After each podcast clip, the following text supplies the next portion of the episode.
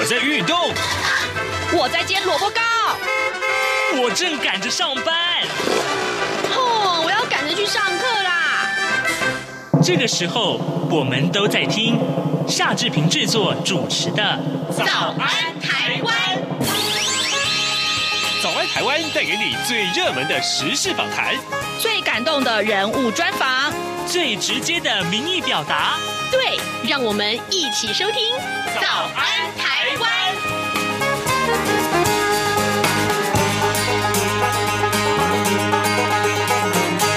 早安，台湾！我是夏志平。今天是二零二二年的一月十号，星期一。呃，今天呢，志平在访谈单元中为您安排这样的话题。各位，昨天呢，台湾历经了两场的选举投票，一场是台北市中正万华区的选民要决定他们的原本所选出来的立法委员立呃，就是林长佐是不是要被罢免啊？另外就是。台中市的第二选区的选民啊，选出他们这个选区呢新的递补的立法委员。那选举的结果都已经出炉了。等一下我们会为您来连线东海大学政治系沈有忠教授，我们请沈老师为大家来啊，从呃很多角度啊一块来探讨这个话题。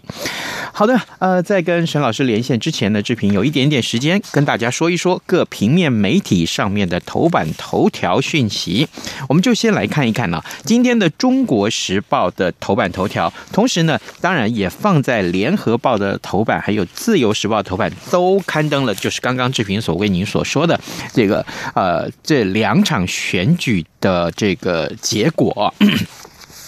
这两场选举呢，我们看到的结果其实就是林静仪胜选，他在台中市第二选区的这个呃呃立法委员的。递补啊，这个上面呢，他已经胜选了。那呃，林长佐的罢免案其实是没有通过的。这个选举结果对国民党来讲，其实是一场失败的啊，呃，并没有达呃达成他们的政治目的。所以我们看到呃，在中国时报的这个内文上面是这样提到的：哎，呃，国民党再败啊。那么台中第二选区的立法委员补选结果出炉了，民进党的候选人林静怡以八万八千七百五十二票击败了国民党的候选人严宽恒，民进党首次在这个选区赢得了胜利。同时呢，呃，台北市的中正万华区的无党籍立法委员林长佐，他的罢免案投票呢，虽然同意票有五万四千八百一十三票领先了不同意票，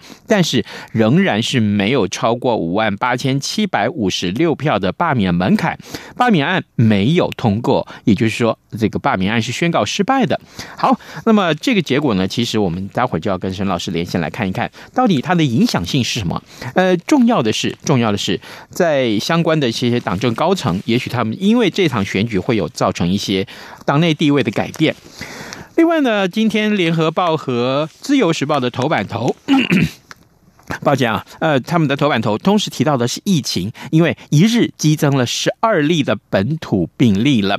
我们看到联合报的内文是这样说的：指挥中心昨天公布了桃园机场群聚新增加了十例的本土案例，那么晚间呢，桃园再增加。一一在新增加了一名相关联的这个本土病例啊，那么累计啊这一波的桃园机场群聚案例已经达到了二十四例了，再加上另外一例与这个群聚无关的计程车个案，昨天一共新增加了十二例的本土病例，那么创下了这一波疫情以来单日新增本土案例最多的记录，疫情。呃正在升温当中，指挥中心的指挥官陈时中他就说了，呃，最快明天开始要搭乘啊长程班机入境者，必须要在机场采检阴性者才能够放行。此外呢，呃，双北还有桃园、基隆等医院呢，呃，长照机构等都已经禁止探病了。呃，室内外的运动还有唱歌都需要戴上口罩。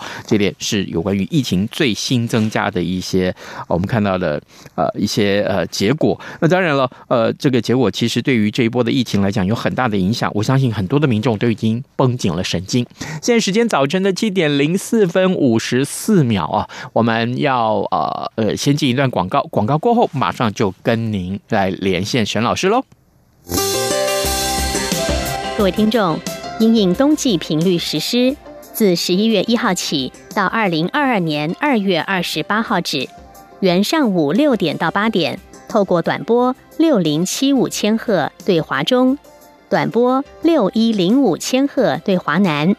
短波九九零零千赫对华北播出的华语节目，调整为六点三十分到八点三十分播出。另外，原本晚间十九点到二十点透过短波一一六一零千赫对华北播出的华语节目则暂停播出，造成不便，敬请见谅。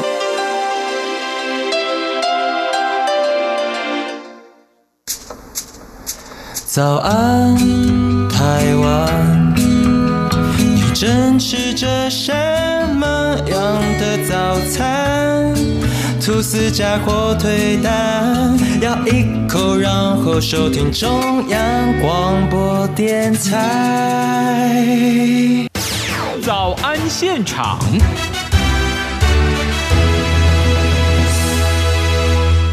这里是中央广播电台台湾之音，您所收听的节目是《早安台湾》，我是夏志平。此刻时间早晨七点零六分二十五秒了。呃，昨天这两场选举的结果，刚刚志平已经在节目中呃在读报的时候先跟大家说过了啊。那么此刻呢，我们就要为您连线访问东海大学政治系的刘呃沈友忠教授。我们请沈沈老师为大家来解析这场选举啊，它的结果还有它的影响性分别是什么？老师您早。早，主持人早，各位听众朋友，大家早。是，谢谢老师一早接受我们的访问。老师，我想先请请教您啊，这当然昨天的这选举结果，呃，对于国民党来讲，其实都是失败的。那呃，林静怡呃，他呃选上了这个递补的名额。那林长佐的罢免案其实是没有成功的。呃，我想先请老师为我们解析这个投票的结果，还有看看这个票数的差距啊，可以从哪些个面向来看呢？首先，第一个就是说，我们来看台中的这个立委补选哦。嗯，那这次的补选的投票率高达了百分之五十八，可能创下了这个台湾补选史以来最高的这个投票记录。也就是说，它的这个正当性是非常的强哦。那过往立委的这个选举是因为跟总统大选摆在一起举行，所以投票率才会比较高。嗯，那这次单独举行哦，没有其他选举的一个干扰下，这样子的这个选举结果，大概就证明了说，呃，林静怡在这个地方的胜出呢，是有它非常强的一个正当性。那另外，我们也看到了这个在呃台中第二选区的五个行政区哦，包含了像沙鹿哦，或者说龙井等等哦，大肚这三个大概都是属于过去严家比较呃这个票仓，然后我们俗称的票仓。那其实林静怡在这三个选区也都赢了哦，所以可以看得出来，不止投票率高，然后五个行政区全部赢，可能是对于严家对于国民党来讲是一个重要的警讯。那另外，在台北的这个罢免案来讲，虽然最后是呃没有通过这个罢免哦，但是我们可以看到的就是同意票其实是大于不同意票的，将近有一万多票，所以其实呃距离成功的这个罢免大概也只差了三四千票而已。嗯，那这也是同时提供了林昶佐另外一个警讯，然后就是说，事实上在这个选区里头。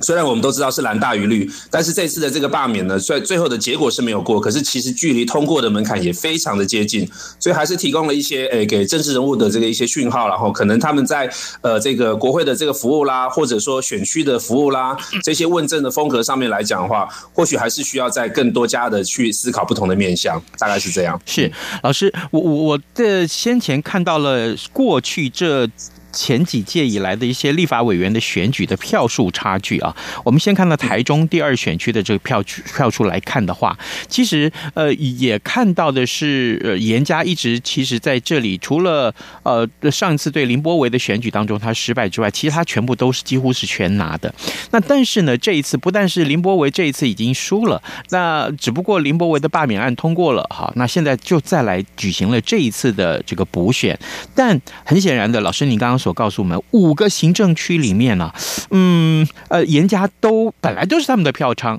但这结果居然是没有呃这个胜出，所以这对严家在地方上的呃布局也好，或是选举的势力来讲，他们原先所握有的这些政治的政治的这个资源来说，是不是也都是一场很严重的考验？未来未来，假定今年还要再进行接下来的所谓的县市长选举的时候，很可能呃严家。还要再派人出来，那是不是也同样也面临了一个很大的窘境呢？确实是哦，就是说在这个台中第二选区来讲，看到的是一个正在都市化，然后人口成长的一个过程。所以我觉得昨天的选举，或者说我们在观察罢免也好，在前一次的二零二零年这个呃陈柏惟的胜出也好，大概都透露出了一些讯息，就是在这个地方的中间选民、独立选民，或者是外来人口哦，或者是年轻选民，正在快速的增加。因为这个行政区它的人口是呈现一个正成长，而且速度还算蛮快的。嗯，那在这样子的看来看起来的话，就是过过去传统严家的这些地方派系啦、组织啦，或者说公庙系统啦、农渔会水利系统这一些的这个票哦，那不见得都能够动员到年轻的选民，或者说我们讲的中间选民。那么严家如果在年底的时候要考虑到的，可能第一个然后就是，当然是他们的呃严宽恒自己的胞妹颜莉敏哦，要先寻求议员的连任，因为我们知道台中大概在年底的市长选举应该是卢市长会要要寻求连任的哈，嗯，所以严家的政治势力的延续，现在看起来在立委这个地方又中断了，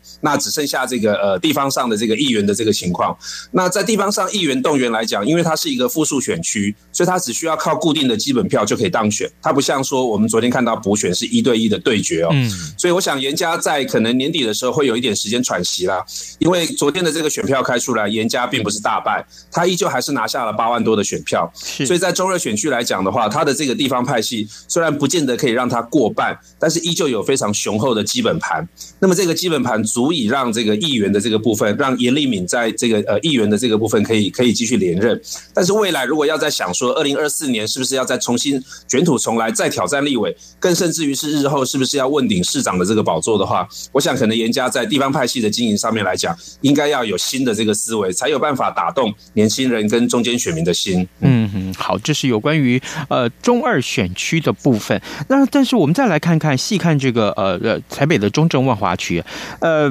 林长佐的罢免案其实是没有通过。那对于呃林长佐来讲，老师你刚刚也跟我们说了，对林长佐来讲本身就是一个警讯，因为这个地方的这个呃政政治版图就是蓝大于绿。那这一次啊，呃当然林长佐。算是成功了，但是呢，嗯，他他之所以没有被罢掉的主要的原因，是因为政党的动员吗？是这样的一个政党对决的态势吗？或者说国民党自己本身出了什么问题呢？我觉得从这个台北第五选区的罢免案来看的话，嗯、呃，林长佐最后的结果是赢了哈，留下了这一席，但是我们可以形容为惨胜。嗯，为什么呢？第一个就是说，其实呃，同意罢免的这个门槛哦，其实只差一点点，非常的接近。嗯、然后再来第二个，最后还是一样是这个呃，同意依旧是大过于不同意，将近有一万多票。嗯哼，所以我们刚刚提到说这是一个警讯的原因是在于说，其实只差临门一脚，他这一席可能就不保了。那我觉得说中正万华这个选区，当然我们传统都知道是一个蓝大于绿哦。那过去呃林长佐也已经连任过一次哦，从二零一六年跟二零二零年，他都是在这个地方胜出的立法委员。所以我们会看到说他的这个问政可能就是呃对于政党色彩来讲哦，他是比较倾向于从早期的时代力量到现在的无党籍哦。嗯，那在这个地方要激起政党对决是比较不容易一些些，因为呃民进党在这个地方第一个他本来气势就弱，再来第二个我们看到的这个呃罢免的对象是一个无党籍的对象，虽然我们会给他贴一个标签叫做小绿或者侧翼哦，但是它毕竟就是一个无党籍的。或许也有很多的民进党的议员也想要问鼎这一席的立法委员，嗯，所以在动员的时候，可能政党对决，他的那个气氛就会不如台中第二选区来的这么热烈。最后投票率也可以看得出来，中二选区投票率高达百分之五十八，对，可是台北的这个罢免呢，大概也只有百分之四十几而已。哦，所以可以看得出来，在台北的这个地方哦，呃，或许还是有很多的这个浅蓝的这个选民哦，没有出来投票，或者说在最后，因为整个罢免的这个过程并不是两个人的对决，而是只有一个候选人放在那个。地方接受检验，所以在只有一个候选人，而且这个候选人是一个无党籍的候选人哦，大家同不同意要罢免他？用这样子的一种提问的方式来来进行投票，他比较不不太容易让选民有一种参与感。因为如果你要看到说，今天我们国民党是有提名一位，好，然后我们民进党也有提名一位，在这样情况底下会比较容易操作成政党对决。嗯，所以台北的这个部分最后是没有政党对决，可能关键的原因哦，就是差临门一脚的原因，或许也是在于国民党有一些的这个选民哦，最后是没有没有选择出来投票的这个可能的原因。嗯，那那那可是我们看到呃，当然在这一场这个呃罢免案里面，呃，国民党有出现两个双主轴，我们讲讲个双，就是原来罢免。他这个林长佐的提出案提案人，还有另外钟小平这位是呃也也加入了。那我我想请教一下，当然这两个罢免阵营啊，但是虽然的目标是一样的，但是他们的这个呃主张却不太一样，甚至于到最后啊，呃，我们看到这个对于很多行动，甚至于是各自行动，那呃，是不是也同样是呃说明了这个罢免的力量是被分散掉了？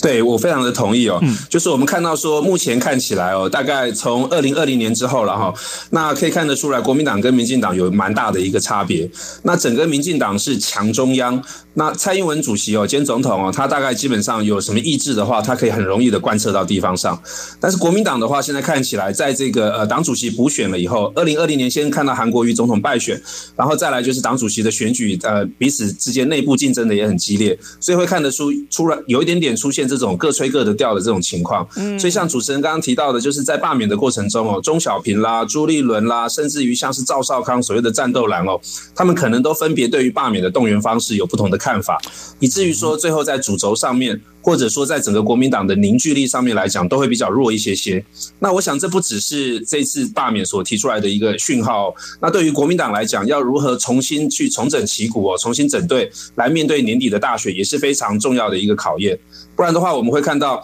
朱立伦在这一次的这个呃，不管是中二的补选，或者是台北第五选区的罢免，好像都把自己边缘化。不管是他有意或无意了，那他的在这个里面琢磨的这个情况，或者是声量哦，都没有对手来的高，都没有对手的像蔡英文来的高。嗯，那反而是看到说像是这个韩国瑜啦，他可能在台北的这个造势哦签书，然后另外会看到说像是赵少康啦，他们这个战斗蓝哦，在罢免案里面提出来的这些这样子的一个诉求，嗯，好像都跟国民党的党中央有一点点距离。是，那对于国民党来讲的话，很有可能在动员上面来说，就会缺少了这个团结的一个气势了。嗯，是阵脚大乱，而且是这个策略。不同啊，所以当然呃可以想见，在这场选举结果中会有这样子的一个最后我们看到的呃投票的结果。呃，各位听众，今天早上志平为您连线访问的是东海大学政治系沈友忠教授。我们请沈老师在节目中先为我们分析了这两场选举投票当中呢，啊，当然它的结果可以看到哪些个讯息。我们探讨的方面，除了呃这个呃政治势力的消长之外，另外我们也看到了，不管对严家的呃这个地方势力来讲也好啊，或者是呃未来这个林长佐啊这个呃这位呃立法委员他在呃这个选战中的表现。老师，我想继续来请教您。嗯，我刚刚我们看探讨，除了刚刚我们所探讨的这些面相之外啊，在整个竞选的过程里面，可以说各党的精英都是倾全力而出啊。嗯，对于选民自己的主张啊，除了林昶佐还有台中两位候选人之外，其实我们也看到了蔡英文跟赖清德这两位啊，我们的正副总统其实也是经常出现在场子上，呃，选举的场子上。但朱立伦是这段时间是比较神隐一点哈。那我可不可以也请教您，就是呃，对于接下来马上要看到的二零二二的县市长的选举，那也有人说，呃，赖清德在这几场选举里面这么的用力，其实是为自己的大位正在铺路。老师，你怎么看待这个说法？基本上要有大我才会有小我了。嗯，那不管赖清德有没有这样子的这个想法哦，就算就算他呃怎么讲，就是如果他真的有的话，那当然前提来讲就是民进党必须还是在一个稳定的这个执政的道路上，他才会有机会。是，所以如果说他真的有一点未来性，或者说想要去思考未来的这个更上一层楼的想法的话，他当然在接下来的每一场选战中，他可能都是要尽全力的来替民进党这个助选，或者说来替自己的声势做一点拉抬。不然的话，如果他想的就是说要持盈保泰。但是结果反而大我整个输掉了，整个整个民进党的气势瓦解掉的话，那么呃，二零二四年他想要问鼎这个总统的宝座，可能大环境对他来讲也是非常的不利。嗯，所以要把小我融入到大我之中哦，然后才有可能在大的环境是一个好的情况底下去问鼎这个更高的一个职位，这样才是会有机会的。嗯，所以我觉得从民进党的这个角度反观国民党，他们就刚好呈现了另外一种风格。我们看到不管说公投也好，罢免也好，那现在在台面上比较强的政治人物，包含像侯友宜。包含像朱立伦哦。呃，甚至包含像是这个卢秀燕，那反而就是在公投的过程中，或者说是在补选的这个过程中哦，这几位重要的，有可能心里面想的是二零二四年，甚至是未来的这个整个国民党的一个领导者的角色哦，那他们可能选择的就是暂时先选择神隐哦，或者切割，那刚好跟民进党刚好完全相反，所以他想要靠自己的这个力量持盈保泰，然后要跟这个党的中央也好，或者说跟深蓝也好，做一点点距离哦，以方便他们去开拓中间选票。但是不要忘了，就是说，如如果国民党就因此而一蹶不振的话，就算个人的声望再好，个人的形象再佳，但是当你面对到政党跟政党之间一对一对决的时候，那么靠个人的这个形象，或者说靠个人过去累积的政治声望来要来赢得选举，依旧是非常困难的一件事情。嗯，所以我想两个政党他们在这一次的这个选举以后，不管是罢免或者是补选，可能都需要去重新思考一下，在二零二二年哦，因为毕竟是一个基层选举啦，更重要的可能是二零二四年的总统大选。嗯，那么两个政党到底在组织上面、在动员上面，以及个别的政治人物，他们跟政党的关系上面来讲，是不是要有一些调整？这个可能都是未来他们都一起要去思考的问题。老师，您所谓的组织动员方面，就是比如说，呃，当然过去我们看到国民党的整个体系下来，呃，他的地方派系啊，还有他选举机器的运作，其实从前之所以能够胜选，都是这些呃这些个制度是或者是这些势力是有效的。嗯、那现在国民党从呃至少这个总统大选已经连败两届了，然后这这两届以来啊，一直到现在目前我们看到这么多的小型的选举来看，中小型的选举来看，其实他们也都是败选的。我想，这对于朱立伦党主席来讲，其实这个考验非常严峻啊。呃，他他除了这个组织之外，他今天也正好要南下啊，开始呃。开始打这个二零二二二年的这个县市长选战了，也就是说，对于人选也好啦，啊呃，哪个县市要派什么人出来竞选也好，他都要开始安排了。这个时候安排应该不会太早吧？那不会啊，就是年底的选举还有大半年的这个时间啊，所以呃，去布局这个人选的问题来讲的话，差不多也是在这个时候要开始。嗯，不过可能比较大的问题还是在于我们刚刚聊的，就是呃，到底国民党接下来这些诸侯的这个百里侯的选举哦，我们是要除了靠个别这个政治人物的形象以外，到底党能不能够凝聚出一个完整的、明确的这个路线，然后让个别的候选人去在这个主轴上面做发挥，这个是在国民党上面比较看不到的。一个一个发展迹象，那民进党的话刚好是倒过来，因为他们在呃地方上面来讲是比较处于劣势。我们我们看现有的席次了哈，那现有的这些席次来讲的话，民进党大概这个县市长里面，他大概席次是比较少。但是现在看到的是，经过了公投啦，经过了昨天这两场选举哦，整个党的中央是非常团结，而且党的这个主轴哦非常明确，对外呢叫做抗中保台，对内呢叫做深化民主或者持续改革。是，所以在这个主轴是非常明确的情况底下，他们要找的就是比较形象好的。候选人，然后来跟这个主轴做一个搭档。那国民党是可以在地方上找到很多的人才，但是党中央却没有办法找到一个中央的这个论述哦，然后让各自的候选人去做发挥。那到了选举的时候，可能就会看到各吹各的调，可能深蓝啦，又又有会有他们这个这个深蓝的这个想法，然后这个浅蓝啦、战斗蓝啦，又分别都有不同的这个这个竞选的主轴。这个反而有的时候到最后会让选票分化的一个情况。所以我觉得两党的这种组织文化跟动员形态，应该要去思考的就是。问题是不太一样了哈，但是二零二二年就是一个检验的机会了。当然，当然，国民党可能还需要一个更强而有力的领导中心。对于朱立伦来讲啊，这个恐怕是很重要的一个责任啊。呃。各位听众，今天早上志平为您连线访问东吴大哎东海大学，抱歉，东海大学的政治系沈有忠教授啊，我们请沈老师呢在节目中为大家分享啊，就关于昨天的这两场呃这个呃选举里面，我们看到最后的结果如何？当然，对于两党来讲都各有他们自己的考验。老师，谢谢您跟我们的分享，谢谢，谢谢，谢谢。从两岸、国际、历史、文化与财经等角度透视中国的《这样看中国》节目，每周一到周五晚间九点三十分到十点在中央广播电台播出。如果您对《这样看中国》节目有任何收听想法或意见，欢迎寄信到台北市北安路五十五号，也可以透过电子邮件的方式。节目有两个信箱：二零二零 at。r t i 点 o r g 点 t w，或是二零二零零二零三 news at gmail.com。再次谢谢听众朋友们的收听与支持，请持续锁定每周一到周五晚间九点三十分到十点播出的《这样看中国》节目。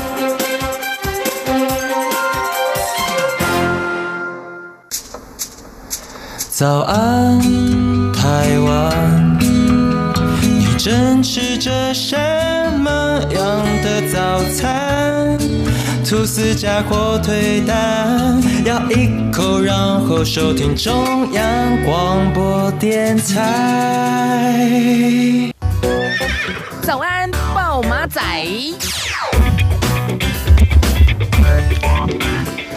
好，呃，这里是中央广播电台台湾之音，您所收听的节目是《早安台湾》，我是夏志平。此刻时间早上七点二十五分零七秒了。来，我们今天有比较多的时间来看一看，深入的看一看这些呃疫情也好，或是刚刚我们所了所讨论的这些呃政治消息啊。我们先来看看疫情吧。呃，在今天呢、因为刚刚我们为您播报的这个头版头条的讯息里面都强调了，呃，这疫情的扩大其实是大家所看到的一个事实啊。呃，已经昨天是最高峰了，那么呃，是不是最高峰？当然看今天和明天啊，接下来的这些数据。呃，不过呢，我们看到就是开始啊，指挥中心也开始要提醒大家很重要一些措施。这些措施包括了，包括了目前啊，要维持二级警戒啊，这个事实不会改变，不会不会再往上升到这个二级警戒的加强版，或者甚至于到三级警戒，这是不会的。那另外啊，这个如果有这个呃。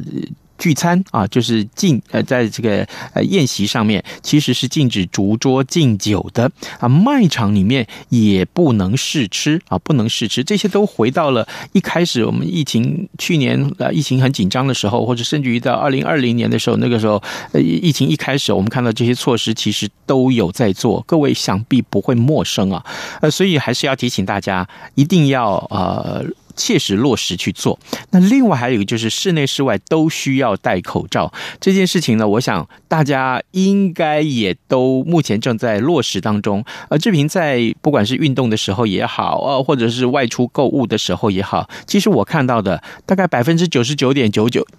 那这这个呃民众啊，从我们身边走过的民众。大概通通都是戴口罩啊，这点无需质疑。那我所以，我才说，呃，戴口罩这件事情对于台湾的民众来说是。一点都不难啊！那现在呢？疫情既然起来了，还是要继续来执行。OK 啊，继续来执行。那呃，另外呃，这个有关于北北基还有桃园啊，这个呃，这个呃，这几个地方都禁止探视探病这件事情来讲，其实也通通都是如此。那另外这个呃，比较大的影响是什么呢？是这个从今天开始啊，长城入境的时候将会做这个 PCR 的检裁剪，如果是阴性的话，才可以放行。行，各位，你知道吗？一天哦，啊，这一天下来，呃，有多少旅客要入境呢？还有呢，呃，桃园机场啊，能够承受的这个。裁剪的工作人员的数量大概有多少？我看到一个报道是这样说的啊，大概一天桃园机场的承受量大概是六百个呃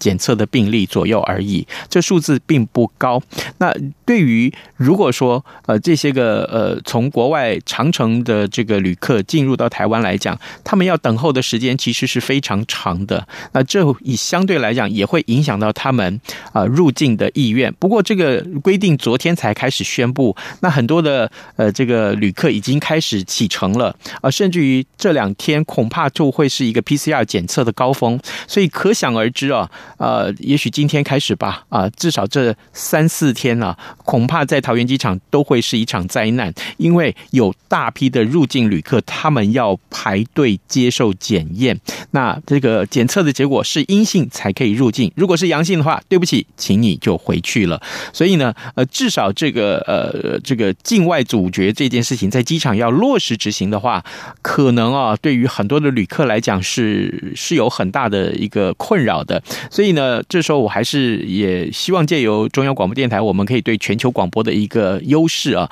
也警告各位正在海外您的这个收听者，那如果可以的话，赶快告诉您的亲友，如果这一阵子准备要入境台湾的话，其实这个措施会让。返台的旅客来讲，造成一些呃很多很多的一些考量，所以我请您各位一定要仔细去思考，好吗？呃，这是很重要的事情。那另外还有一个隐忧，也要跟大家来分享的，就是呢，呃，其实呃目前桃园呢，呃居家隔离有四百六十个人，那么确诊数其实是还会增加，因为照公卫专家们的说法，这个数量啊，每一个确诊病例的背后，其实所代表的这个隐藏的个案其实是更多的，所以呢，所以呢，我们还是邀请大。大家对于这些不确定的呃感染者啊，或者说呃目前呃接下来的疫情可能会扩大吧，呃各位要有心理准备啊，这不是危言耸听，只是居想要告诉大家，一定切实要做好一些相关的讯息。今天节目时间也到了，呃志平就跟您说拜拜，咱们节目就明天再见了。